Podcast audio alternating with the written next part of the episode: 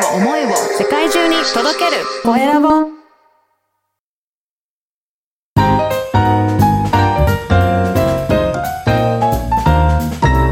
ポッドキャストの配信で人生が変わる。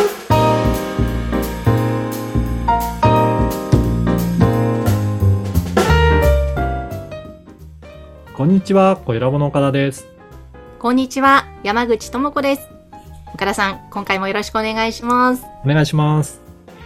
岡田さんってあのテレビドラマとかそういうのは見ますか？そうですね、たまに見るんですけど、今は、あのー定期的に見てるのは NHK の大河ドラマはいを日曜日の夜見てますね。あの渋沢栄一さんのあ、そうですね。いや、歴史は私全然、あの、興味なかったので、子供の時とかは全く見てなかったんですけど、うんなん最近何年かちょこちょこと大河ドラマを見てますね。えー、お面白いですか？ね、あの、歴史を全く知らない分、新鮮な感じで 見れてます。いや、私ちょっと歴史苦手なんですけど、まあ、渋沢栄一さんといえば、はい埼玉の深谷もゆかりがあるそうで、はい。深谷の酒蔵さんに行った時に、はい。渋沢栄一さんが築いたそのレンガの、えー、レンガ作りが残ってる蔵のとかを見せていただいて、そうなんですね。そこに行って、うんあの、取材もされたんですか？そうなんです。配信しました。ええね、すごい関わりがいろんなところにあるみたいですよね。ええそうですよね。なんで渋沢栄一さん盛り上がってましたけれども、ねはい。さてさて、今日もですね、ちょっと最初その歴史に関わる番組にまつわる話題ということなんですが、今日はどんな感じでしょうか？はい。今日はですね、あのーポッドキャストでも有名な番組で、歴史を面白く学ぶ古典ラジオという番組、ポッドキャスト番組があるんですが、その番組が、ポッドキャストのリスナー実態調査をというアンケートの結果を出していたので、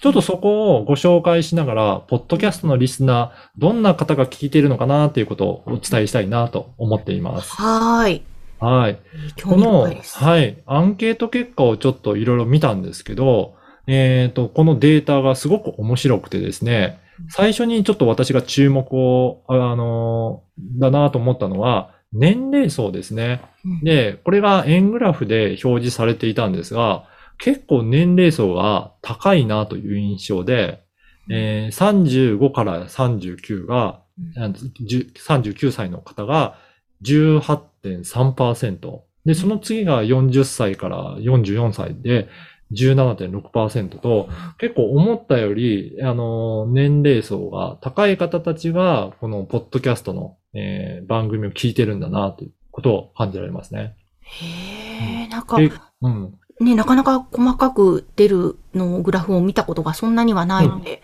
そうですよねね。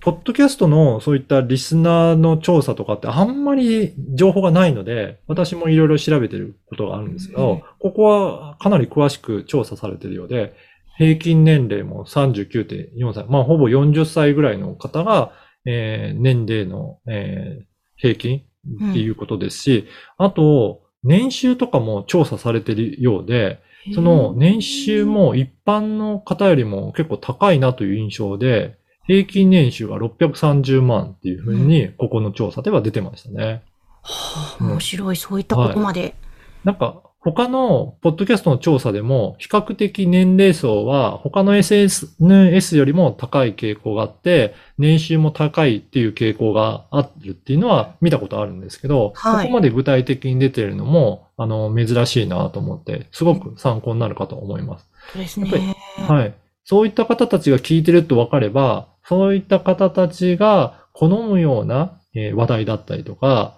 情報提供することによって、より聞いてもらいやすいかなというふうに思います。うーん。はい。その他に注目したいなと思うところが、えー情報収集によく使う SNS とかメディアっていう、まあそういったアンケート項目があったんですけど、これもツイッターが61.6%っていうことで、うん結構ツイッターを活用されている方が多いんだなっていうことも印象的でしたね。ですね。なんか、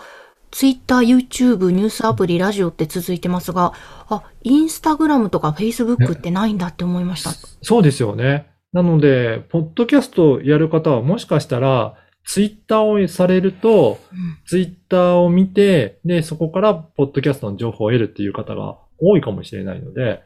はい。なので、ツイッターはやった方がいいかもしれないですね。ですね。参考になりますね。あの、声ラボでもツイッターやったりとか、フェイスブックとかインスタとかいろいろやってるんですけど、確かに、あの、ツイッター見てると、ポッドキャスト配信してますっていう方もツイートしてるのが多いなとか、あの、感じますし、うん聞いてる方もなんかいるんだろうなっていう、まあそういった印象も受けるので、やっぱりポッドキャストとツイッターっていうのは相性としてもいいかもしれないですね。そうですね。なので、ぜひこういったいろいろな公表されてるデータも使いながら、うん。じゃあどういった SNS を併用しようとか、どういった方に向けて発信しようっていうところも、えー番組作りの参考にしてみるといいんじゃないかなというふうに思います。うんえ、これは、このアンケート結果はインターネットで調べると出てくるんですか？そうですね。えっ、と、このポッドキャストの説明欄にも参考として、えー引用していたそのページも、えー情報を提供させていただきますので、ぜひそこからあのチェックいただければいいかなと思います。あそうですね。ぜひぜひ皆さん参考になさってください。すごくこれ興味深いアンケート結果ですね。はい。はい。ということで、えー今回は、ポッドキャストリスナー実態調査、こちらをお届けしました。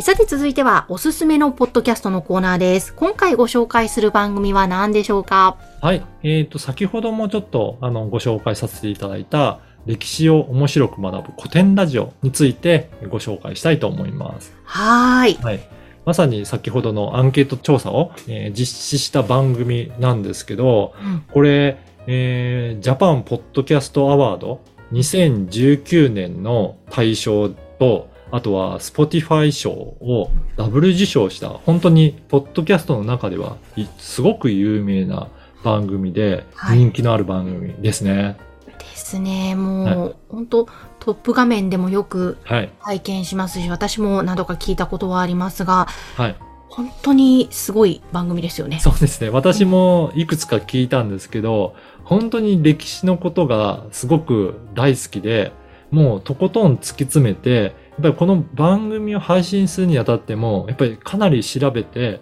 それ事細かに、そう、あの、調べた上で発信してるんだなっていうのがよくわかるような、うん私は本当に歴史に疎いんですけど、それでもその凄さがわかるぐらい、事細かな調査をされてるなっていうのが、あの、伺えるような番組ですよね。ですね。本当に本当にあの、私もやっぱり同じく歴史は疎いんですけれども、はい聞くと、へえ、そうなんだ、そうなんだっていう、もう目から鱗な情報がいっぱいで、はい。いやー、すごい深い番組だなと思う。だからここまで人気なんでしょうね。そうですね。あのー本当に歴史の、えーまあ、切り取り方というか、解釈の仕方とか、まあ、その歴史の資料によって、どういうふうなことが起こって、それぞれの方がどう、あの、活用、活動されてたかとかいうのって、まあ、歴史、あの、過去に古ければ古いほど、やっぱりそういった情報ってなかなかないと思うんですが、そんな中でもいろいろ世界の歴史を調べて、そこから学んでいこうっていう、まあそういったところがすごく感じられる番組なので、あのーご自身で、なんかこのあたりの歴史ちょっと興味あるなっていうところを、なんかそういったところで、かなりエピソード数も数が多いので、選んで聞くのもいいんじゃないかなと思います。いやーですね、本当にもうたっぷりと、こう、配信会もあるので、選びながら、突然途中で聞いても絶対面白いですもんね、そうですねこの番組。うん。先ほどあの前半でご紹介した、あの、ポッドキャストのリスナー実態調査のそこのページにも、古典ラジオの中でも人気のエピソードとかっていう、そのランキングとかも掲載されてたので、あの、人気のエピソードどれなんだろうなっていうのを調べながら聞いていくのも楽しみになるのかなと思いますね。なるほど、なるほど。じゃあぜひあの先ほどのアンケートも含めてはい楽しんでいただけたらいいですよね。そうですね。いや、ぜひぜひ、ポッドキャストの中でも大注目、大人気の番組、今日は歴史を面白く学ぶ古典ラジオ、こちらの番組ご紹介しました。さて、皆様から番組宛てのご感想、ご質問もお待ちしています。LINE 公式アカウントで受け付けています。説明文に記載の URL から登録をしてメッセージお送りください。岡田さん、ありがとうございました。ありがとうございました。